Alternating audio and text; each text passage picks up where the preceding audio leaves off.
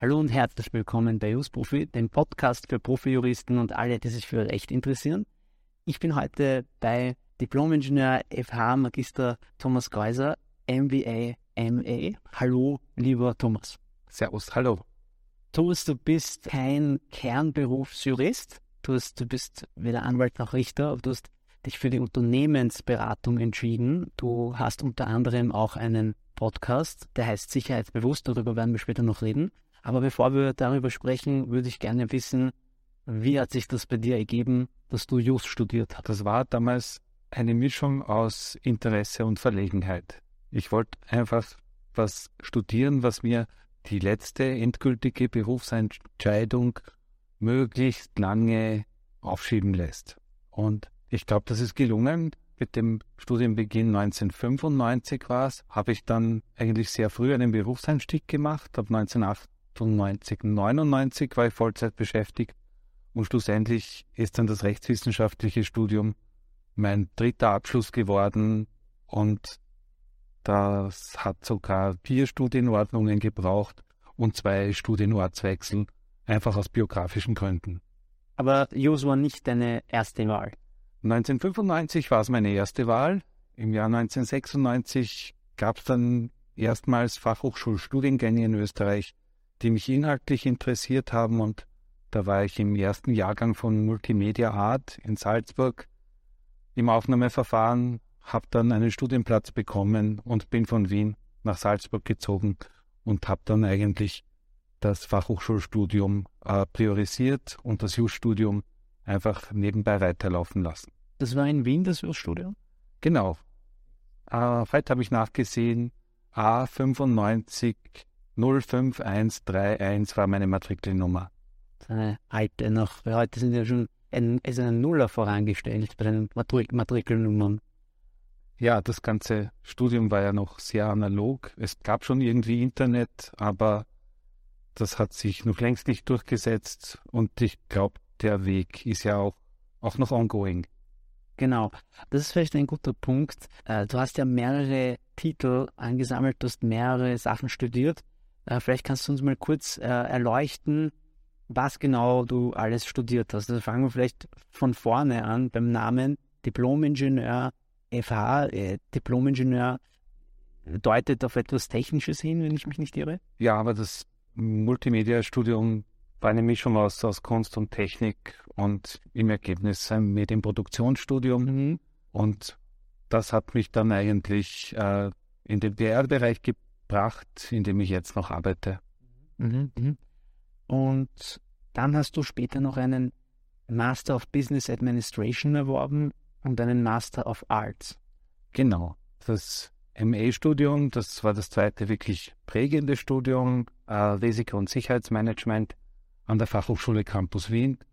Und mittlerweile ja, kombiniere ich all diese Themen, die ich je studiert habe und habe quasi um meinen jetzigen Beruf herum studiert. Mhm, mh, mh. Das äh, würde mich schon zur nächsten Frage führen. Dein jetziger Beruf, man könnte es als Unternehmensberater umschreiben, so, so steht es auch auf deiner Webseite zumindest. Hattest du das immer schon im Auge oder hat sich das so ergeben? Ich habe mich 2011 schließlich selbstständig gemacht und das erste Gewerbe, das ich da angemeldet habe in der Wirtschaftskammer, das war Public Relations Beratung, ein paar Jahre später dann Unternehmensberatung und irgendwann ist dann auch noch äh, ja, gewerblicher Informationsdienst dazugekommen. Also bin auch gewerblicher Dienstleister und das, was ich für meine Kunden mache, entspricht diesem Betätigungsfeld. Was, was genau heißt das? Gewerblicher Informationsdienst? Gewerblicher äh, Dienstleister? Informationen aufbereiten aus öffentlichen Quellen. Mhm. Dinge recherchieren, Dinge aufbereiten, oft auch visualisieren. Und äh, ja, das mache ich sehr, sehr spezialisiert für mhm. einzelne Kunden. Mhm. Ähm, da würde ich gerne einhaken, weil ich, ich kenne einige, die machen Unternehmensberatung und die es ist aber immer schwer, so ein bisschen zu erfassen, was man da wirklich macht. Also, wenn du vielleicht so einen Arbeitstag von dir beschreiben könntest, was sind da die genauen oder konkreten Aufgaben, wenn du sagst, du bearbeitest die Informationen oder erfasst Informationen, Wie genau läuft das ab? Was machst du? Immer mal an viel lesen, aber dann auch darstellen oder wie, also was genau steckt dahinter? Es ist Lesen, es ist Schreiben, es ist Reden. Bei mir inhaltlich, der Schwerpunkt liegt auf Strategie und Kommunikation und viele meiner Projekte für Kunden haben halt mit Risiko-, Sicherheits- und Krisenkommunikationsthemen zu tun. Viele meiner Kunden kommen aus technologisch oder auch institutionell politischen Umfeldern. Es ist viel Erklärungsbedarf dabei. Es ist eigentlich nur Business-to-Business-Kommunikation. Und viele meiner Kunden haben auch einen Nachhaltigkeitsschwerpunkt. Das heißt, das sind so die Themen, zu denen ich versuche am Laufenden zu bleiben, wo ich Personen, Themen, Dienstleistungen oder Produkte versuche in den richtigen Umfeldern einfach zu positionieren. Inwiefern hilft ein News-Studium dabei? Einerseits beim strukturierten Denken, beim Denken in Alternativen, beim auch kreativen Suchen für neue Herangehensweisen und auch beim Formulieren, weil ich glaube, im News-Studium habe ich sowas wie auch sprachliche Präzision gelernt. Mhm. Denkst du, dass äh, die Korrespondenz mit anderen Menschen da ein bisschen ein, ein Magister Juris da auch ein bisschen Respekt einfordert? Oder ist das, ist das auch da was ein, ein, ein Asset? Ich glaube, je länger das Studium zurückliegt und je weniger man in einem Kernberuf arbeitet, desto weniger ist die faktische Bedeutung des ersten oder, oder zweiten Studienabschlusses. Irgendwann übernimmt dann die Erfahrung und die Erfahrung bekommt man aufgrund der Grundlagen, die man sich im Studium und während der Studienzeit erworben hat. Apropos erworben, einen Titel, den ich nicht aufgezählt habe, der deinem Namen ganz äh, zuletzt ansteht. Könntest du den bitte erläutern, bevor ich den jetzt falsch auf, aufsage? Ach so, das ist CMC, das ist Certified Management Consultant. Genau. Das ist global quasi die Zertifizierung im Unternehmensberatungsbereich. Wie ist das entstanden? Das war so 2019, 20 und da gibt es Spezialausbildungen in Österreich im Umfeld der Wirtschaftskammer. Hast du eigentlich gleich gewusst oder wann hast du gewusst, dass Rechtsanwalt oder Richter keine Option für dich sind? Das hat sich irgendwie im Studienverlauf ergeben. Schon im Studienverlauf. Einfach durch die Möglichkeit über journalistische Praktika, über Praxiserfahrungen in meinem Umfeld einfach immer mehr Kommunikationsaufgaben wahrgenommen und irgendwann ist dann eine PR-Stelle daraus geworden. Wenn du vielleicht erläutern könntest, was ist das Schönste an deiner Arbeit und was ist das Schrecklichste an deiner Arbeit? Die Arbeit ist mal grundsätzlich nicht schrecklich, sonst würde ich sie nicht machen. Schön ist das Privileg, dass jeder Arbeitstag anders ist und dass man ständig mit neuen Herausforderungen konfrontiert ist dass man neue Leute und neue Themen kennenlernt und sich dabei auch selbst weiterentwickelt. Und dass man durch die Themen oder anders gesagt durch die Projekte, um die man sich bemüht, durch die Kunden, um die man sich bemüht, auch seine eigene Entwicklung steuern kann. Weil jeder Kunde quasi auf mein, mein Leben inhaltlich bereichert. Viele seit, seit Beginn meiner Selbstständigkeit, einige phasenweise, kommen dann vielleicht wieder zurück in ein oder zwei Jahren. In manchen Fällen waren es einfach kurzfristige Engagements. Und ja, man lernt überall dazu. Das Einzige, was vielleicht auftritt, wenn man eine Reihe von Kunden hat, die stimmen sich natürlich nicht ab bei den Zeitpunkten oder den Themen, zu denen sie Dienstleistungen wollen. Und dann gibt es halt punktuell auch Phasen, wo man wirklich länger sitzt, wo man intensiver gefordert ist und dann hat man halt auch seine, seine Leistungsspitzen und vielleicht auch punktuelle Erschöpfung.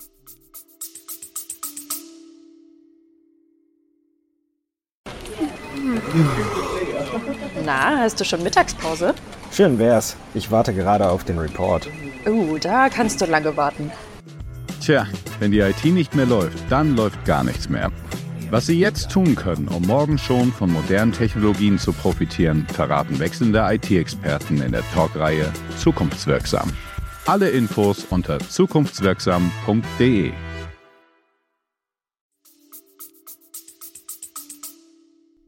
Könntest du vielleicht aus deinem Arbeitsalltag ein konkreteres Beispiel ähm, erzählen, wie genau so eine Kundenberatung oder Betreuung aussieht? Und mit was wäre eine typische Frage, mit der sich ein Kunde und welcher Kunde, welche Art von Kunden oder Unternehmen wenden sich an die? Ich nehme jetzt ein, ein relativ typisches Beispiel, ein international organisierter Think Tank hat ein neues Thema, ein Studienprojekt, eine Jubiläumsveranstaltung oder etwas ähnliches und sucht einen flexiblen Dienstleister, der sich in die Organisation für eine gewisse Zeit eingliedern kann, Medienexpertise, Kontaktstärke einbringt und einfach während einem Höhepunkt, das kann eben diese Jubiläumsveranstaltung sein, das kann eine Studienpräsentation sein, das kann eine Reihe von kleineren Public Affairs Events sein, der dies organisiert und begleitet.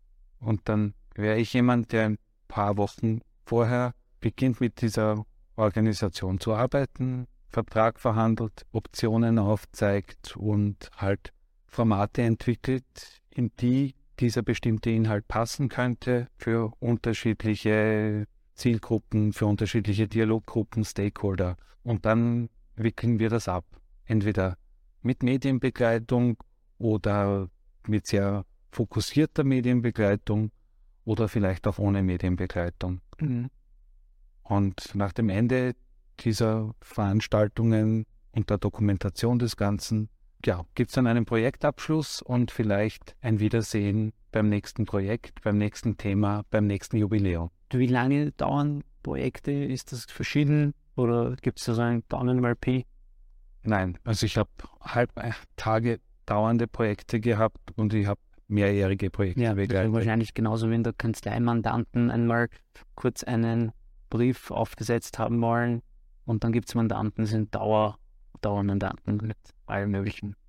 Ja, und da gibt es auch einen interessanten Vergleich, über den ich, glaube ich, im Jahr 2000 gestolpert bin bei einer PR-Fachausbildung in Deutschland. Da hat nämlich einer der Vortragenden gesagt, so wie es eben einen Rechtsanwalt gibt, ist ein PR-Berater, egal ob intern oder extern, auch als Kommunikationsanwalt zu sehen. Und der hat auch mehrere Anspruchsgruppen mit dabei. Da geht es nicht nur darum, einem Projekt oder einem Kunden und dessen Themen irgendwie öffentlich zum Durchbruch zu verhelfen, der hat auch eine Mitverantwortung. Mhm. Und zwar für den Diskurs an sich, für das Mediensystem, in dem wir uns bewegen und damit auch für die gesellschaftliche und politische Entwicklung. Das heißt, mit jeder Tätigkeit, die man quasi in so einem Projekt setzt, im Selbstverständnis als Kommunikationsanwalt, Kommunikationsanwältin, ist man gefordert, auch über das aktuelle Kundenprojekt und die aktuelle Herausforderung hinauszudenken. Spielt es da eine Rolle, wie man politisch steht? Wird das eher ein Thema sein, das man nicht publik macht, wie man persönlich erstens einmal politisch steht oder vor allem äh, auch wie der, wie der man, also der, der Kunde vielleicht politisch steht, spielt das also eine Rolle? Das glaube ich nicht. Ich glaube, es ist eine Frage der, der ethischen Fundierung und die kann man ja zum Beispiel anhand von Kodizes von Branchenverbänden auch recht gut nachlesen, was hier als Standard irgendwann einmal definiert wurde. Und das ist eine gute Richtschnur und darüber hinaus ist man gut beraten, das immer mitlaufen zu lassen und im Zweifel auch immer für den offenen Diskurs einzutreten. Gibt es manchmal auch so, du hast gesagt, es hat keine schrecklichen Seiten, der Beruf, weil sonst würdest du ihn nicht machen. Aber gibt es vielleicht da und dort vielleicht einmal eine unangenehme Seite, die man auch beleuchten sollte, was auch eine, eine Rolle spielt, wenn man das, diesen Beruf ergreifen möchte? Also gibt es irgendwelche Aspekte, die vielleicht der eine oder andere als unangenehm empfinden könnte, von denen du meinst, dass man sie erwähnen sollte? Ich glaube, das ist eine Frage der persönlichen Bedürfnisse und der Arbeitsorganisation. Ich kenne jetzt die Arbeit in Hochschuleinrichtungen von Ihnen. Ich kenne sie aus Institutionen, ich kenne sie aus Agenturen und da gibt es unterschiedliche Erwartungen, Notwendigkeiten und vielleicht teilweise auch Zwänge, denen man unterliegt. Für mich ist so die Rolle als Ein-Personen-Unternehmen in der Selbstständigkeit die interessanteste, die ausfüllendste und wenn man so will, ist es auch schon der Job, den ich im Leben am längsten mache. Das ist vielleicht ein guter Stichpunkt. Welche, welche Jobs hast du davor schon gemacht? Ich war über sechs Jahre in einer sehr großen PR-Agentur und wenn ich jetzt aus dem Austausch mit Menschen, die es, die den Anwaltsberuf anstreben oder machen, wenn ich dort höre, gut, die Arbeitzeitsituation äh, ist eine schwierige und man kommt mit den 40 Stunden in der Regel auch nicht aus. Ja, dann kann ich das aus dem Agenturleben von vor 15 Jahren jedenfalls bestätigen. Dass das dort auch so ähnlich oder auch so. Ja. Und gleichzeitig in der Rückschau denke ich mir, ja, es hat schon auch seinen Sinn, denn man wird besser, wenn man in kurzer Zeit viel macht. Hätte ich jetzt zu arbeiten begonnen in einer 25-Stunden-Woche, hätte ich wahrscheinlich dreimal so lange gebraucht, bis ich ausreichend Erfahrung akkumuliert habe, um so weit zu kommen, wie ich vielleicht jetzt bin. Okay, also ganz, ganz äh, einfache Rechnung, mehr Input, mehr Output. Ja, und vor allem schnellere Vernetzung. Mhm. Stichwort Vernetzung, auch ein wichtiges Thema in deinem Beruf, kann ich mir vorstellen. Was ist dein Gedanke dazu, wenn ich sage, dass es eines der wichtigsten Themen als Unternehmensberater ist? Ja, nicht in einem Netzwerk zu bleiben, sondern sich gezielt zu verbreitern. Internationalisieren, Netzwerke und Themen aufsuchen und sich neu erschließen, die vielleicht aufs Erste am Rand liegen und auch äh, an Hochschulen dranbleiben. Ja, das ist was, was ich im letzten Jahr auch wieder sehr bewusst gemacht habe. Da hat sich an der Technischen Universität Wien ein neues Team gegründet, das eine TEDx-Konferenz ausrichten wollte und da habe ich mich eben dazu gesellt in dieses Team und werde das auch weitermachen. Und wir werden im Dezember 2023 jetzt auch die nächste TEDx-Konferenz an der TU Wien ausrichten. Super. Gibt es äh, vielleicht zum Thema auch Selbstständigkeit da hat das Jus-Studium wahrscheinlich auch einen Vorteil. Aber wie siehst du das? Selbstständigkeit, viele, viele schwärmen ja immer davon, von der Selbstständigkeit, man ist sein eigener Chef. Man kann machen und arbeiten, wann man will und was man will. Ja, und für wen man will. Und für wen man will. Ähm, würdest du, würdest du das immer empfehlen, eine Selbstständigkeit? Oder meinst du, es ist nicht jeder aus diesem Holz geschnitzt? Was sind da so deine Gedanken dazu? Also rückblickend zur Zeit meiner eigenen Gründung, selbstständig werden, da denke ich mal, habe ich in der Zwischenzeit sehr, sehr viel dazugelernt. Ja, sich beraten lassen, einen Plan haben, ein Netzwerk mitbringen und vielleicht auch schon erste Aufträge, bevor es losgeht, so ein bisschen in der Tasche haben, nicht ohne Netz starten. Das ist das eine. Das Zweite, wenn man es in einer Gruppe macht, mit einem Team machen, das sich wirklich gut vertraut und gut ergänzt, Zeit nehmen und möglichst wenig von anderen abhängig sein. Mhm. Weil du sagst, in einem Team wäre das auch eine Option für dich, dann noch zu wachsen, äh, von, vom Ein-Personen-Unternehmen zu einem größeren Unternehmen? In der jetzigen Struktur und Aufstellung nicht. Ich glaube, es hat ganz besondere Vorteile, allein und sehr flexibel und sehr diskret arbeiten zu können. Aber erstens, sag niemals nie.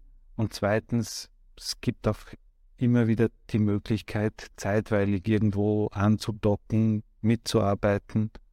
Und das nutze ich dann auch für mich. Ich bin ja nicht der einzige Podcaster, der hier sitzt, deshalb war ich anfangs auch so nervös und habe, glaube ich, den einen oder anderen Schnitzer gemacht, den man jetzt nicht hört, weil ich ihn ausgeschnitten habe. Aber du bist auch Podcaster ist mittlerweile deine siebte Folge abgedreht und veröffentlicht. Kannst du vielleicht ein bisschen was zu deinem Podcast namens Sicherheitsbewusst erzählen? Worum geht es da?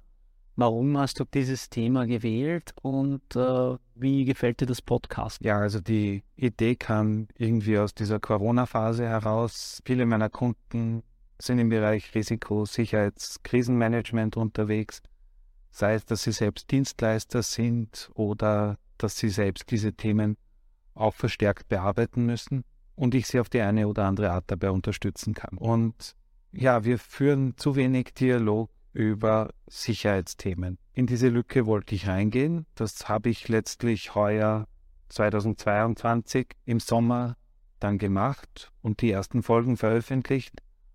Und bei Sicherheitsbewusst geht es um Safety, Strategy and Security. Also alles, was jetzt Arbeitsplatz und persönliche Sicherheit angeht, was vielleicht Schutz vor kriminellen äh, Einwirkungen angeht, bis hin zu geopolitischen und äh, ja, Verteidigungsthemen. In dieser Breite möchte ich das Thema diskutieren in einem All-Security-Ansatz, in einem Interview-Podcast, so wie unserem jetzt, mit spannenden Menschen, die sich aus dem deutschsprachigen Raum halt mit diesen Dingen und Themen beschäftigen. Also vom Einbruch bis zum Blackout wird quasi alles behandelt. Ja, und die möglichen Gründe für einen Einbruch und für einen Blackout, weil das können ja auch unterschiedliche sein. Ich habe ein sehr spannendes Gespräch mit der Meteorologin Helga Kromp-Kolb gehabt. Da ging es um Risiken und Auswirkungen der Klimakrise und der Sicherheitsfolgen, die daraus resultieren. Ich habe auch mit äh, Erwin Hameseder gesprochen, Generalanwalt im Reichsverband und Generalmajor im Bundesheer und Milizbeauftragter der österreichischen Bundesregierung. In dieser Bandbreite spielt sich das ab und circa einmal im Monat gibt es von mir eine neue Folge. Okay. Kann man noch An Anregungen einbringen, wenn man eine bestimmt, ein bestimmtes Thema behandelt haben will? Ja, super gern. Einfach auf LinkedIn schreiben. Kann nicht versprechen, dass es gleich passiert. Ich kann auch nicht versprechen, dass es dann vielleicht mit den vorgeschlagenen Personen passiert. Und auch sonst habe ich ausreichend Pläne für die nächsten zwei oder drei Jahre, dass auch sicherheitsbewusst gut weiterläuft. Super. Ich glaube, da gibt es auch genug äh, Themen leider momentan. Also die jetzige Weltlage lässt ja einiges an Content zu. Ja, und ich möchte das gern neutral, nüchtern und durchaus auch mit einer gewissen, wenn man so will, aufklärerischen Komponente äh, diskutieren. Jeder, jeder, der zuhört, soll nach so einem Gespräch irgendwas Neues mitnehmen, auch wenn er oder sie die Gesprächspartner kennt. Mhm. Den Link werde ich auf jeden Fall in die Show Notes geben. Ja, danke jeder, vielmals. Damit jeder, der Interesse an dem Podcast hat, auch da einmal reinhören kann. Ist er übrigens auf allen Plattformen vorhanden? Ja, super. Ja, dann würde ich sagen, gehen wir langsam in einen dritten Teil. Tipps und Tricks heißt er bei uns immer.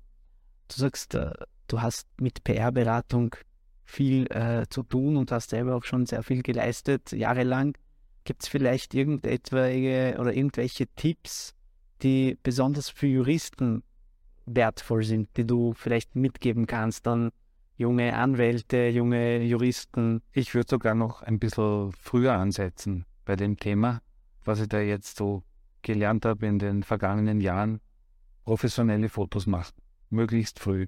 Auch in der Zeit, wo man sich vielleicht nur um Praktika bewirbt oder ähnliches, aber das ist der erste Eindruck, wo man zeigen kann, dass einem sein eigenes Fortkommen auch etwas wert ist. Und gleichzeitig sind diese Bilder nicht teuer, aber sie machen dann doch einen anderen Eindruck. Dass diese Fotos dann auch auf allen Social-Media-Plattformen, die man für professionelle Kommunikation betreibt, ich sage jetzt mal als Stichwort einfach LinkedIn, dass die dort auch verwendet werden sollen, ja, ergibt sich von selbst und dann darüber nachdenken, mit, mit welchen Begriffen man gefunden werden will, auch mit wem man sich vielleicht gezielt connected, auch sichtbar connected, wo man kommentiert und welche Themen man abonniert auf den unterschiedlichsten Plattformen, mhm. wo das sichtbar ist. Auf der einen Seite vermittelt es jemanden, der zufällig auf einen stößt, natürlich ein Bild. Auf der anderen Seite kriegt man damit auf seine Timeline anderes gefüllt und über die Monate und über die Jahre schärft das den Blick einfach für bestimmte Themen. Das ist schon mal sehr, sehr wertvoll. Vielen Dank dafür. Also, wenn ich daran zurückdenke, mein erstes Bewerbungsfoto war, glaube ich, auch ein Ausschnitt aus irgendeinem halbwegs gutem Foto mit Anzug, aber es war kein eigens angefertigtes Foto. Könnte man aber nachträglich jetzt betrachtet sicher aufmachen. Äh, aber habe ich damals leider verabsäumt. Das hat mich ein bisschen erinnert auch an den jungen News-Studenten, der während alle im Hoodie in die Vorlesung kommen, schon mit Aktentasche in der Vorlesung sitzt und da so ein bisschen schon sein, sein Image ein bisschen als Jurist übertrieben aufpoliert. Ich glaube aber, das ist doch eine andere Schublade. Es ist auf der einen Seite ein Klischee, es ist auch in Social Media Memes immer wieder ein Klischee. Auf der anderen Seite natürlich äh, die Leute, die das tragen, die gewöhnen sich frühzeitig an diese Kleidung und äh, sehen dann nach ein paar Jahren vielleicht auch etwas lockerer darin aus. Ja, stimmt auch. Es ist auf jeden Fall richtig, was du sagst und vor allem, man sollte sich eigentlich ein bisschen auch früh äh, anschauen, was einen wirklich interessiert, sodass man sich dann auch dementsprechend positionieren kann und für etwaige Arbeitgeber oder Partner dann auch interessant ausschaut, weil man eben vermittelt, dass man sich für das eine oder andere Thema interessiert. Ja, Form und Inhalt sollten zusammenspielen und aufeinander abgestimmt sein. Und dann braucht es nur noch die eine oder andere Botschaft, die man gezielt platziert. Dann sage ich, das ist ein gutes Schlusswort, außer du möchtest noch etwas hinzufügen. Vorerst nicht, interessiert bleiben und gute Podcasts hören vielleicht. Wir, wir haben jedenfalls von einem neuen Must-Hear-Podcast erfahren. Jedenfalls, wie gesagt, in den Show Notes äh, leicht zu finden. Ja, ich habe jetzt ja Just Profi gemeint. sind zwei Top-Podcasts in Österreich zumindest, wenn es nicht europaweit ist sogar. also vielen Dank für deine Teilnahme am News Profi Podcast und ich hoffe, es geht sich vielleicht irgendwann einmal noch eine Follow-up-Folge aus. Ja, ich freue mich drauf. Danke.